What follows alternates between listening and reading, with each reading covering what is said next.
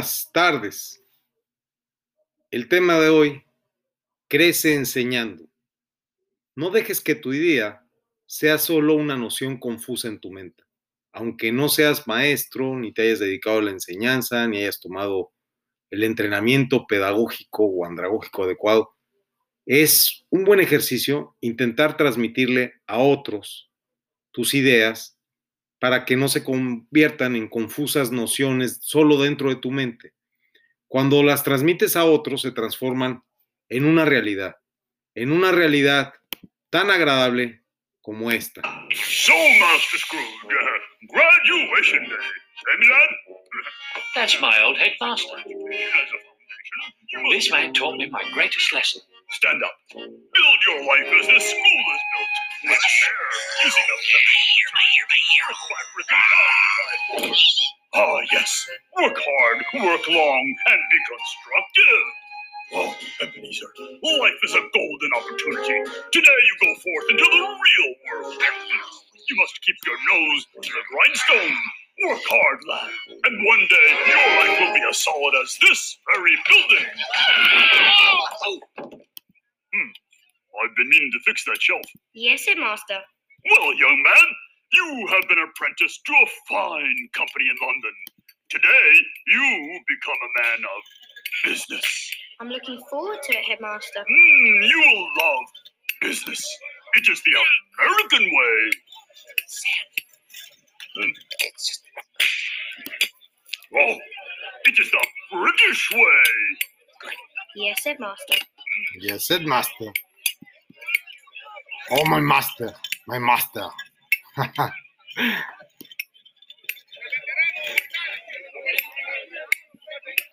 Muy bien, nos trasladamos hasta las canteras. Ya estamos ubicados.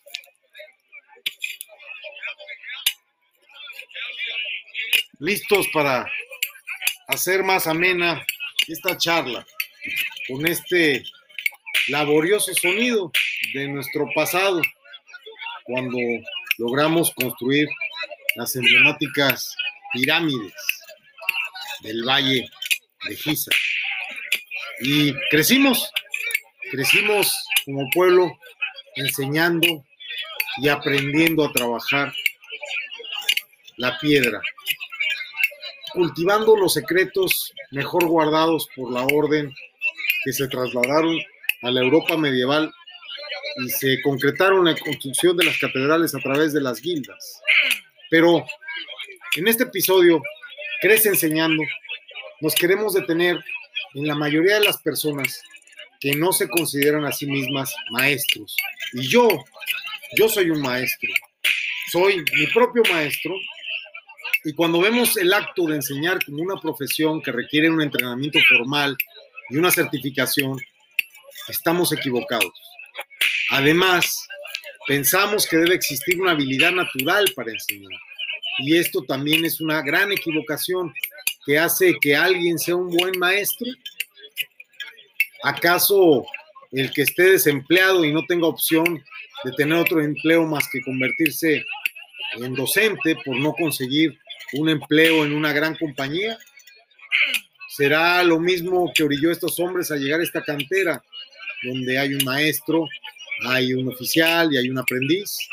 No, mi camino fue, es y será el Hatal Midim, que significa conversaciones con los estudiantes y desde esa habilidad quiero empezar a manejar el ambiente en el cual tienen que disminuir los latigazos, tienen que disminuir los castigos, tienen que disminuir la supervisión y tiene que disminuir ese viejo aburrido llamado perfecto que nos hace la vida imposible. Ojalá pudiésemos cambiar ese ambiente de construcción monumental que siempre estará escondido en nuestro subconsciente, con uno y otro latigazo que nos daremos por nuestras propias culpas a las que nos han sometido en el sistema educativo errado de esclavitud mental. Y podamos asombrarnos con lo que pudiésemos encontrar desde un verdadero ambiente preparado donde tengamos la posibilidad de reconocer a este niño interior que deambula por un ambiente preparado, ordenado, en paz. Es de verdad muy distinto. Y el ambiente auditivo nos acompaña. Tomo mi material, lo pongo en la mesa, jalo mi sillita, me siento y empiezo a trabajar. Y ahora sí, Pilpul Hatal Midin, significa conversaciones con los estudiantes para alcanzar sabiduría para la vida. Enseñar debe ser básicamente una forma de vida. ¿Pero por qué? ¿Por qué creen ustedes que debe ser una forma de vida? ¿Por qué creen ustedes que nosotros no tenemos una secuencia en la que estos niños debiesen de seguirnos sorprendiendo, debiesen de seguir, eh, desde luego, conversando con nosotros en un ambiente libre, en un ambiente preparado para alcanzar la sabiduría de la vida, para ejercer la labor a favor de la educación de la vida, una educación para la vida, en una lucha por la vida. El enseñar se convierte básicamente en un guiar, en un acompañar a través de la vida al estudiante, al alumno y al compañero de viaje. ¿Por qué? Porque si no puedes enseñar la idea, entonces significa que tú mismo no la entiendes realmente. Y de verdad es imposible poder guiar alumnos a la salida de la cueva si tú estás atrapado adentro aún. ¿Recuerdas cuando estabas en la escuela y el maestro de matemáticas preguntaba, ¿quién sabe esta ecuación? Tú levantabas la mano y él decía, adelante, enséñale a tus compañeros. Entonces tú comenzabas a murmurar, así como estos murmuros, ¿verdad? ¿Y qué pasaba entonces cuando sucedía esto? De inmediato en tu subconsciente regresaba este sonido. Latigazo, golpe, latigazo. seguimos, ¿no? ¿Qué diferencia encuentras entre aquello y esto? Pues hay muchísima diferencia, evidentemente, ¿verdad? Pero en ocasiones nos gustaría quitar esos murmullos y llegar a una suave musicalización en armonía. Y entonces, y solo entonces, comenzar a murmurar Mm, bueno, eh, adelante, enséñale a tus compañeros. Creí que sabías. Pero cuando intentaste explicarla, te diste cuenta de lo contrario, o el, o el pánico de hablar en público, o la vergüenza, o el miedo a la vergüenza que te equivocaras, y uno que otro niño empezó a soltar una risita, una carcajada, y cachaflum, se acabó, se acabó, no pasa nada.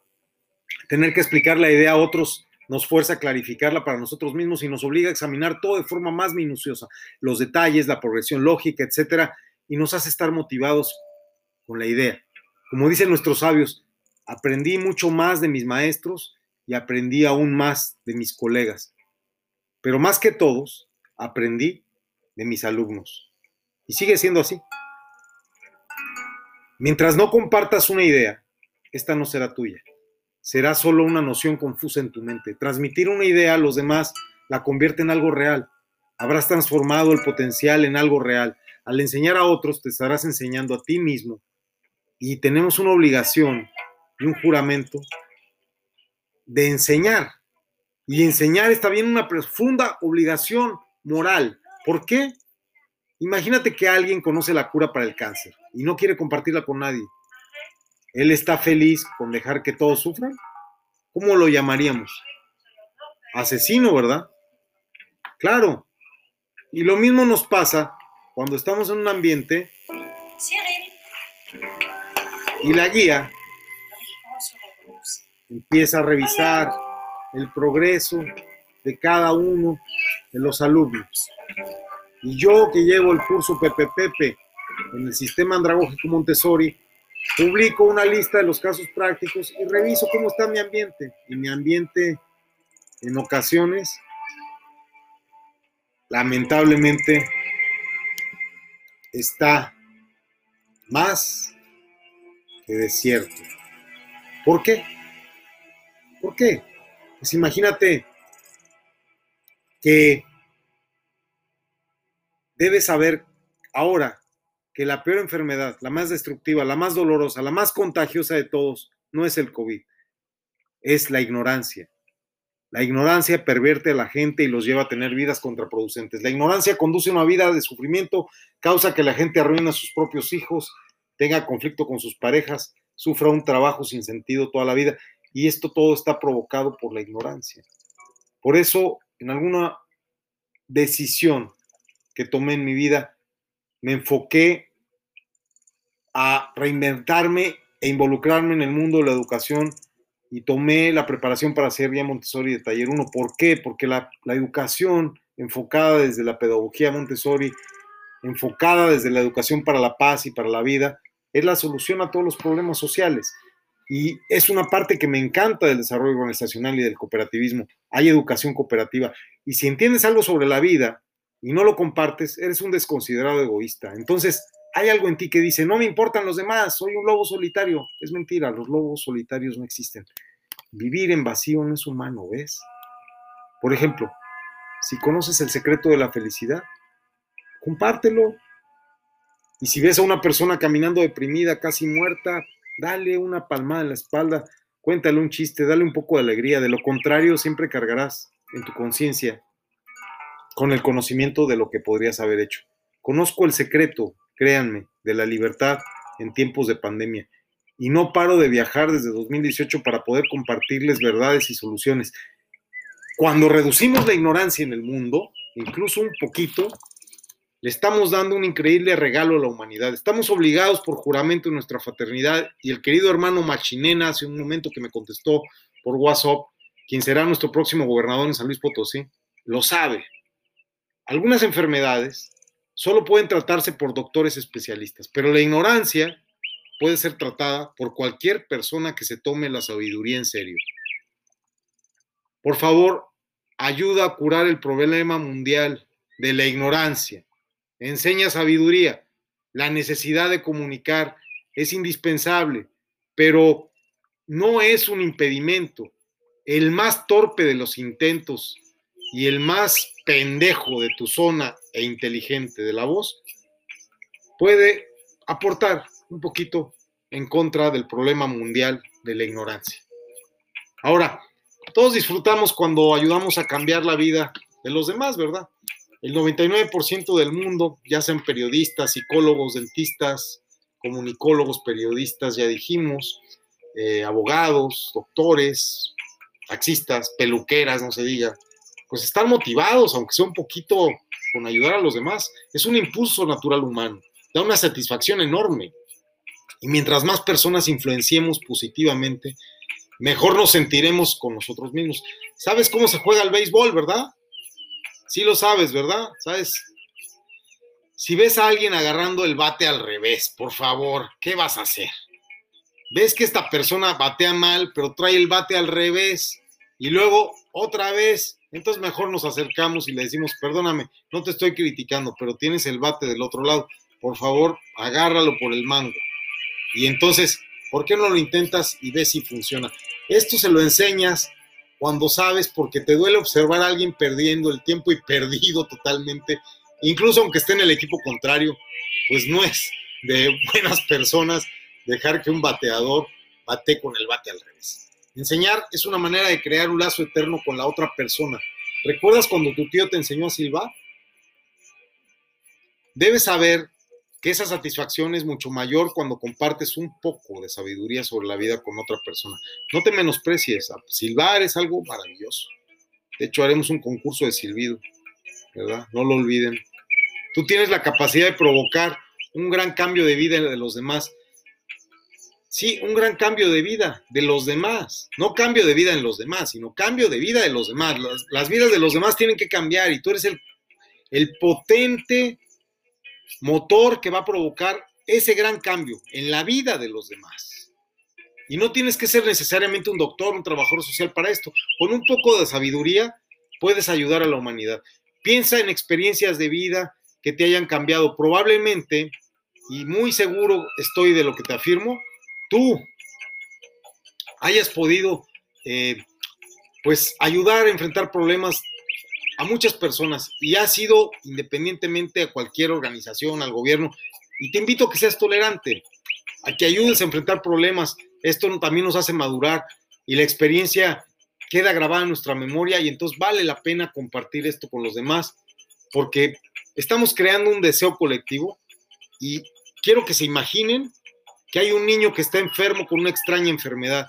Si fuera alguien conocido, probablemente dirías, oh, qué terrible, es una lástima, pobre pequeño, ¿verdad? Si fuera tu primo, tomarías un poco de responsabilidad en el asunto, como por ejemplo, ah, voy a buscar información relevante en internet, primo, te voy a decir, o tío, este, para mi primo, te voy a decir lo que encontré. Sí, pero si es tu propio hijo o hija, entonces sí vas a hacer todo lo que está en tus manos, ¿verdad? Ahí sí. Yo conozco una pareja joven él es un compañero masón y ella es una vendedora de autos en la Volkswagen de Metepec, sin dar mayor información sensible. Ellos descubrieron que tenían una enfermedad que heredarían a sus hijos. Y eso sería una condición debilitante de por vida que incluso puede llegar a ser fatal. Entonces, ¿qué hicieron ellos? Juntos me buscaron, porque sabía que me dedicaba a promover la terapia de René May y dábamos amación para enfermedades con el apoyo a la Fundación San Lázaro, el doctor Linares, que en paz descanse, quien fuese delegado sindical del Otrora Hospital General Regional 220 del Instituto Mexicano del Seguro Social en Toluca. Y esta chica comenzó a dedicarse a la investigación de las ciencias noéticas después de haber ido a una charla sobre el Tikkun David. Y no solamente hizo lo propio en California, como yo lo hice, de acercarnos al Jones en Palo Alto, California, no, ella estuvo ahí meses y tuvo que regresar y tuvo que dejarlo, pues ella no podía atender a su marido por la ocupada agenda que tenía en el concesionario Volkswagen y la labor de procuración de fondos. Ya entendieron a quién fue a quien dejó, porque no había ninguna garantía de que tuvieran éxito como pareja.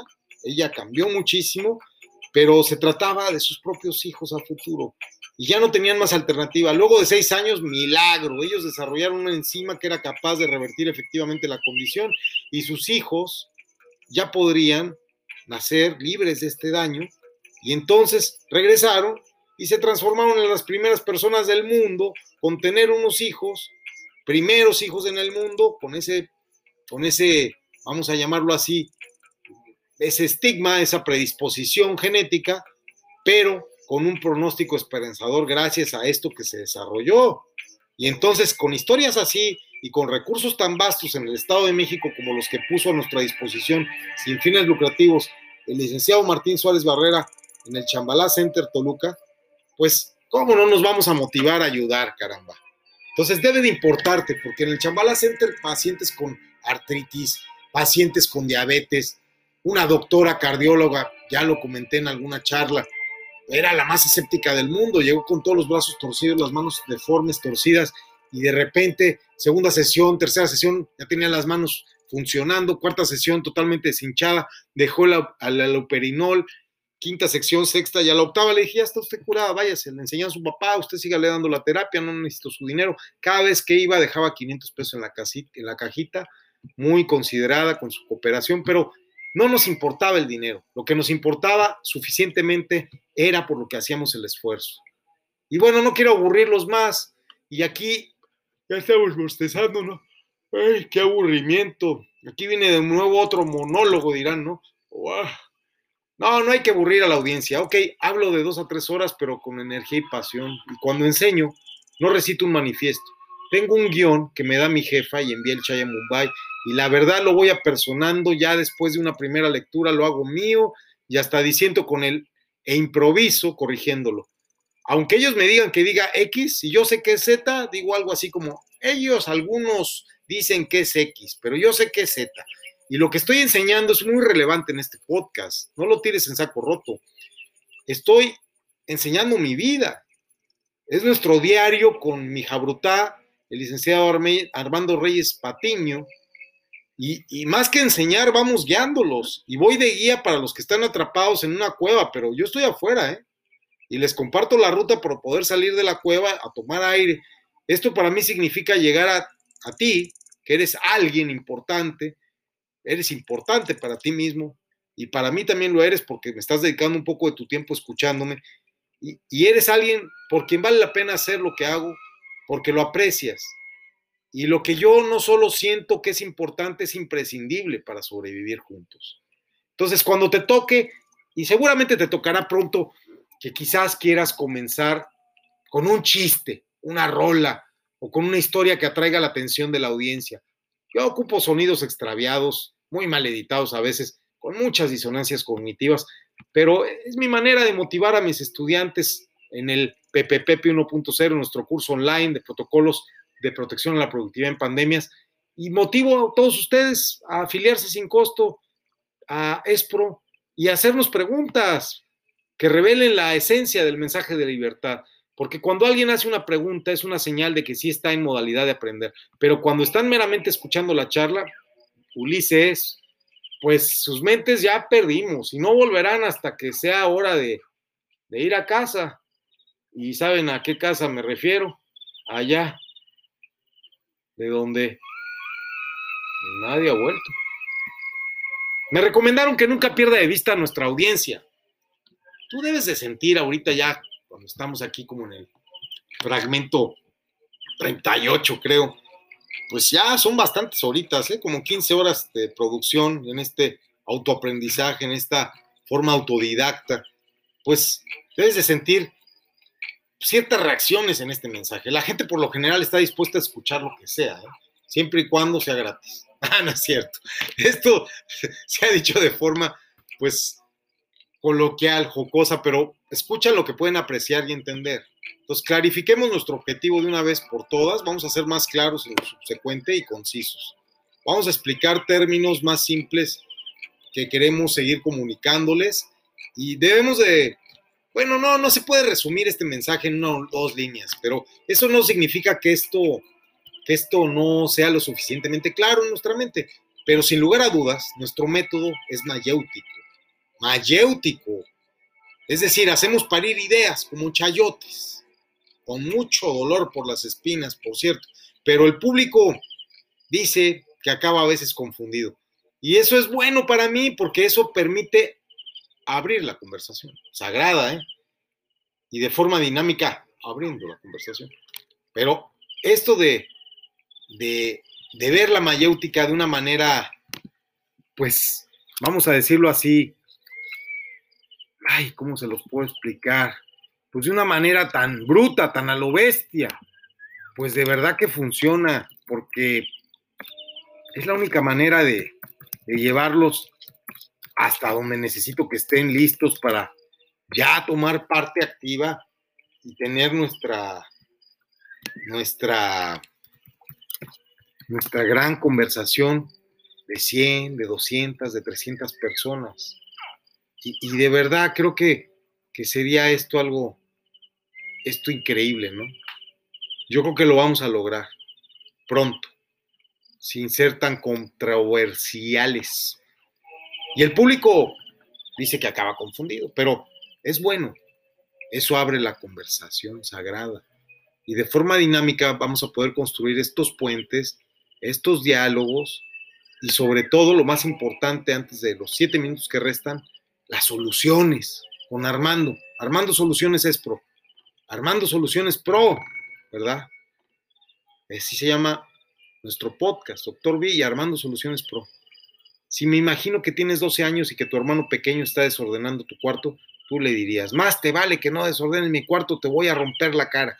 Y esa es la amenaza de violencia. Es lo que quieres comunicar. No, no, no, no, no. Lo que realmente quieres es que él sepa que es una falta de educación el desordenar el cuarto de otra persona y que si lo hace sufrirá consecuencias, ¿verdad? Ese es el punto, ¿verdad? Entonces, mejor le comunicas esto de la siguiente forma. La pregunta no es cómo vas a irritarlo, desafiarlo, enfrentarlo y hacer que sea tu enemigo. La pregunta es cómo llegar a él y tómate el tiempo para descubrirlo y refina el mensaje para que realmente lo entienda. Y sería algo así como, querido hermano, tal como a ti no te gusta tener un cuarto desordenado, yo tampoco quiero el mío esté desordenado. Así que mucho mejor será que no lo desordenes el respeto al derecho ajeno es la paz.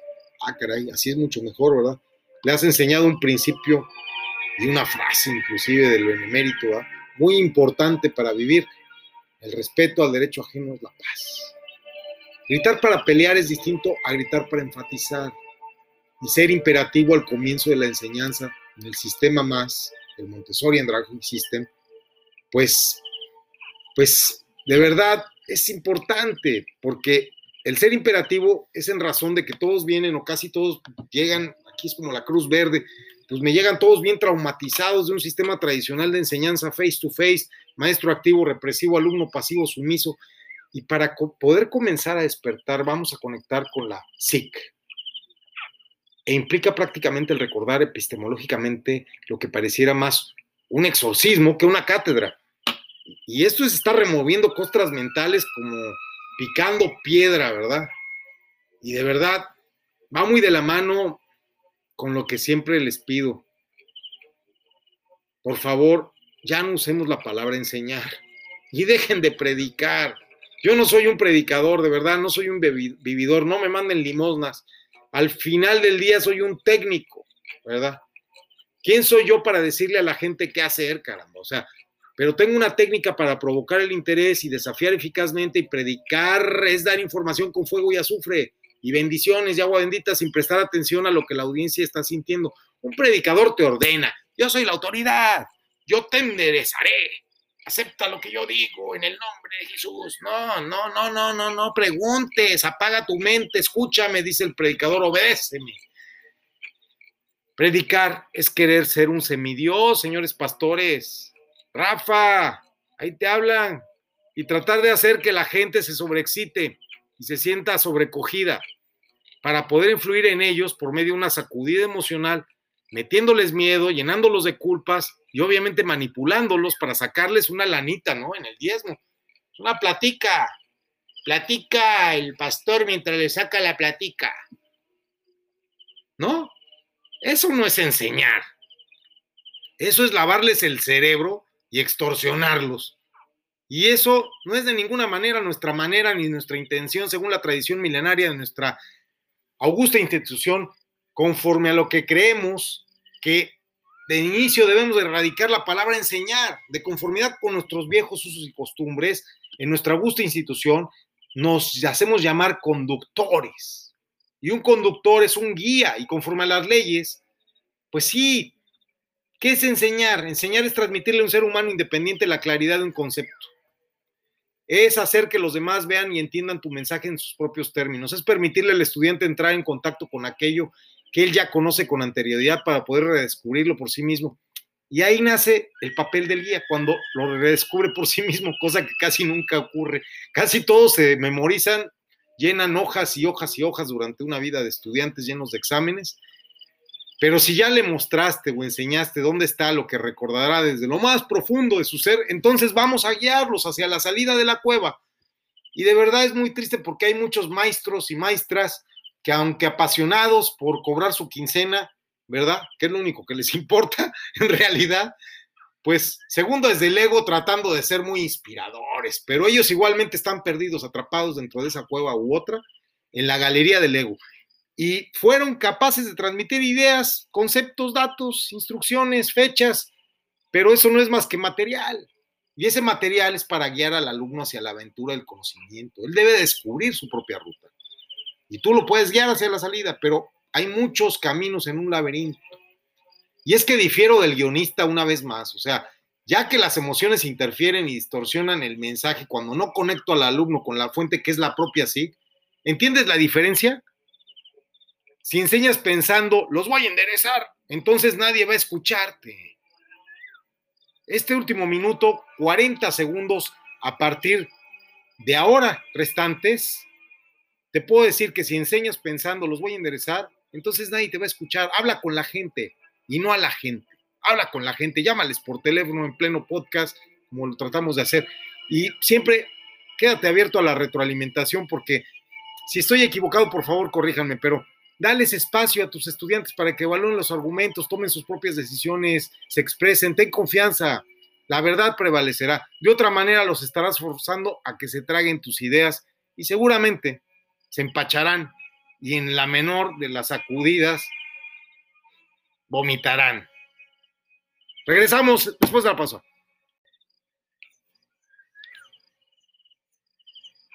Muy bien, estamos aquí hablando sobre el empachamiento de ideas, ¿verdad? Y el empachamiento de fechas en la historia, el empachamiento de datos, el empachamiento de, de información, el empachamiento de elementos de la tabla periódica. Carajo, números atómicos y pendejada y media que, que nos forzan a aprender, a aprender, ay, que nos enseñan, uy. Repasando nuestro material, sin saberlo, vamos hacia la perfección trazando una ruta. Lo hacemos real, ¿eh? Hacemos antologías, glosamos, pero por Dios, no vamos a descubrir el hilo negro. Antes de comunicar una idea, vamos a repasar los puntos importantes. Vamos a fortalecer la confianza para que en el momento de iniciar la magia de la locución, por ejemplo, en este podcast, el poder de la SIC me permita poder enfocarme en todo, menos en el contenido, que es muy vasto, y desde luego más en la presentación, siendo interactivo, improvisando, dando anécdotas, chascarrillos, etcétera. No debo de recitar notas muertas, leer es un asco, se nota. En cambio, en 35 episodios o fragmentos, ahora ya 38, en Anchor FN, en tres días, pues yo creo que notan mi progreso, ¿no? Incluso si tú has enseñado el mismo material 100 veces, este debe ser real para ti, tiene que estimularte. De esta manera, algo mucho más sincero sale de ti. Como dicen nuestros sabios, lo que sale del corazón entra al corazón. De corazón a corazón, decía la novia del doctor Julio Brenes, le mandamos un saludo. Tenía su fundación de corazón a corazón. Y lo mejor es repasar en forma rutinaria, mínimo una vez al año, caramba, porque en el Talmud se dice que inclusive Hashem repasó la Torah cuatro veces antes de transmitírsela a, Moisés. Vamos a inspirar con la acción. Es posible estar expuesto a una idea, creer que la entiendes e igualmente estar perdiendo casi por completo la idea esencial. Es por eso que a veces la gente es inconsistente e incluso contradictoria en su actuar. Pero cuando abrimos estas conversaciones sagradas en tres días, que ya vamos en marcha, a buen ritmo y marcha normal, con nuestro muy noble y humilde auditorio, ya con invitaciones para monetizar en menos de dos días, caray. O sea, y no las he aceptado porque necesitamos crecer más. Inicialmente con llamadas a los amigos por dos celulares de forma muy primitiva. Entonces, así comenzó la magia desde la honestidad, ¿verdad? Porque esa palabra, bórrala. Enseñar prohibida. No, no, no. Guiar. Guiar nunca fue tan fácil. Pero te repito, la palabrita esa conocida en realidad, no, guiar, compartir el método, compartir la técnica, compartir los materiales. No es solo transmitir bytes de información, es causar un cambio de comportamiento, vibrar, hacerlo vibrar. Al final del día, la radio son vibraciones, el sonido no es más que ondas sonoras y vamos a pensar cómo transmitir ideas de forma tal que a los demás no solo pues les lleguen estas ondas sonoras, sino que aprecien el contenido y, también pongan en práctica algunas, pues algunas este, ideas y algunos tips que, que logren sacar de todo esto que aquí traemos a colación. De otra forma, habremos fracasado, no habremos tenido éxito en la aventura del tema que era la de, guácala, enseñar, guácala, enseñar no nos gusta y aprender tampoco, y estudiar menos, no.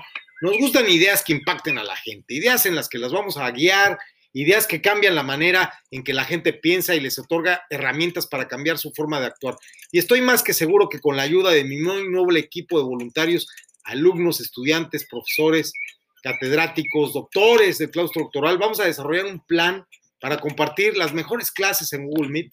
Estamos mejorando y vamos a trabajar sobre los pasos para hacer, en los pasos perdidos, que la gente realmente implemente lo que compartimos en el PPPP para poder proteger su productividad en las pandemias porque en nuestra tradición enseñar queda prohibida.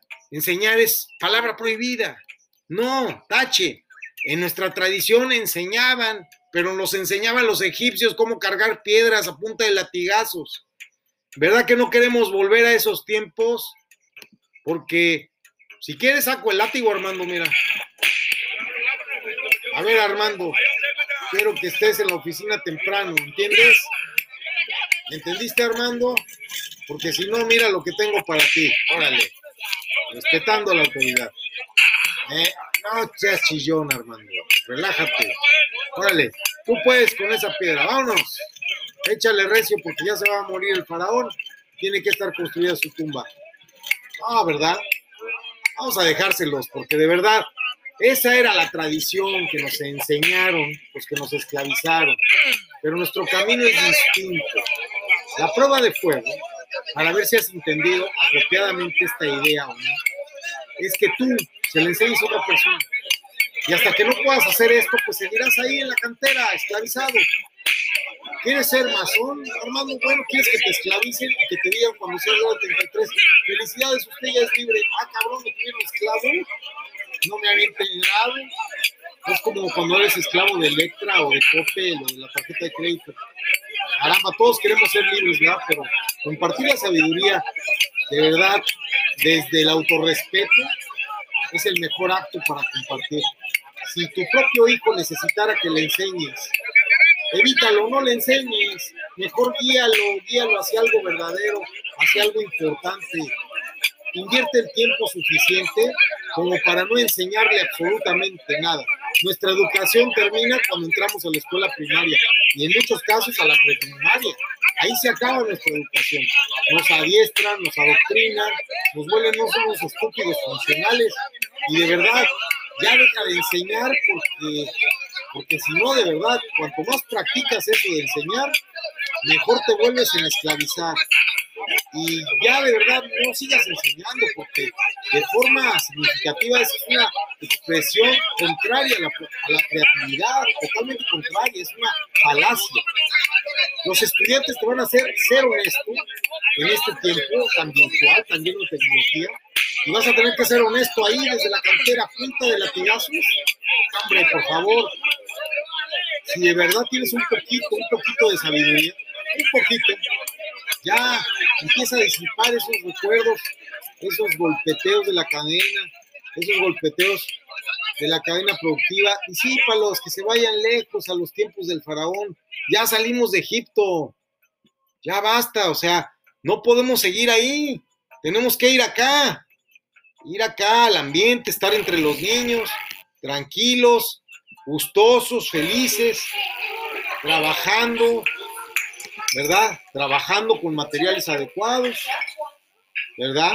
En un ambiente de paz, en un ambiente de, de compañerismo, así como los pequeños en un ambiente Montessori, pero más complejo porque estamos trabajando en andragogía. Entonces, esta sabiduría que tenemos y que tenemos una obligación moral de guiarte y de no enseñarte, va a contribuir a mejorar el mundo. Por favor, no usemos más la palabreja enseñar. Por última vez la vamos a usar y solo hoy la usamos por respeto al rabino Weinberg, pero de verdad vamos a guiar y la palabreja enseñar me la pasan a la lista, no negra, a la lista gris, de las aguas grises, con la palabrita proyecto, Armando, por favor, sí, si eres tan amable. Y bueno, pues esto fue pero todo por hoy. Entonces, es el primer episodio en el que termino guacareándome textualmente sobre el título.